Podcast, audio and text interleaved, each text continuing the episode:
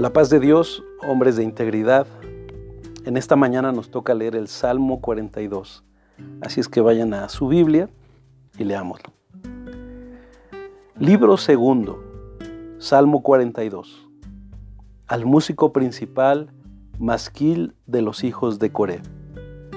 Como el siervo brama por las corrientes de las aguas, así clama por ti, oh Dios, el alma mía. Mi alma tiene sed de Dios, del Dios vivo. ¿Cuándo vendré y me presentaré delante de Dios? Fueron mis lágrimas mi pan de día y de noche, mientras me dicen todos los días, ¿dónde está tu Dios? Me acuerdo de estas cosas y derramo mi alma dentro de mí, de cómo yo fui con la multitud y la conduje hasta la casa de Dios, entre voces de alegría y de alabanza, del pueblo en fiesta. ¿Por qué te abates, oh alma mía, y te turbas dentro de mí? Espera en Dios, porque aún he de alabarle, salvación mía y Dios mío. Dios mío, mi alma está batida en mí. Me acordé por tanto de ti desde la tierra del Jordán y de las y de los hermonitas desde el monte Misar. Un abismo llama a otro a la voz de tus cascadas.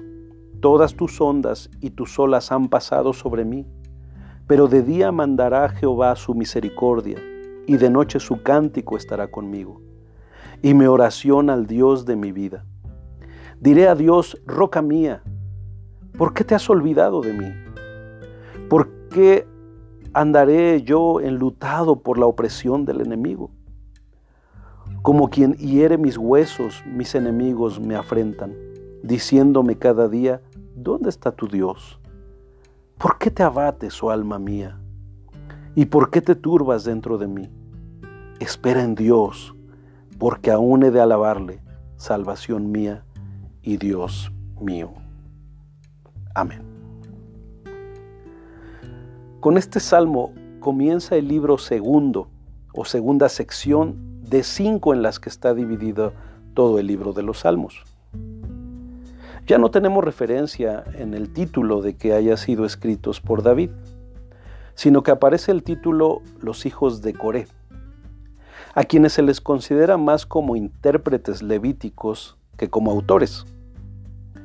Este salmo puede ser considerado de lamento individual y resalta la situación eh, penosa y grave que vivía debido a los escarnecedores que lo rodeaban. Existe una división de dos porciones que podríamos dividir del verso 1 al 5, la primera, donde hace mención de la sequedad que vive y muestra esa figura del siervo que brama sediento y esa es la sed que tiene de Dios. La segunda parte del verso 6 al 11 hace referencia a Hermón y al Jordán, que es un área geográfica en donde abundan los manantiales, y manifiesta esta figura de pasar de la sequedad a sentirse ahora ahogado por la abundancia de agua. El versículo 7, en el versículo 7, las expresiones un abismo, tus cascadas, tus ondas y tus olas, afirman que en último término Dios es la causa de los océanos de pruebas por así decirlo, en los que parece estar ahogándose. Pero los versos finales de estos salmos traen una bocanada de esperanza y aire divino en medio del mar de pruebas y tormentas que el salmista está viviendo. ¿Y tú? ¿Te has sentido como un siervo sediento o por el contrario ahogado en las situaciones difíciles de la vida? ¿Le dices a Dios cómo te sientes cuando pasas desánimo? ¿O solo te aguantas? Que este día levantes un clamor de desesperación a Dios para que sacie tu sed o para que te rescates si te estás ahogando. Y tú le puedas decir, Dios mío, salvación mía. Oremos. Señor, que en este día cada uno de mis hermanos aprenda en su angustia, en su desesperación, a clamar a ti porque tú has prometido responder y enseñarnos cosas grandes y ocultas que no conocemos. Amén. Que tengas un excelente día. A todos mis hermanos, hombres de integridad, bendiciones.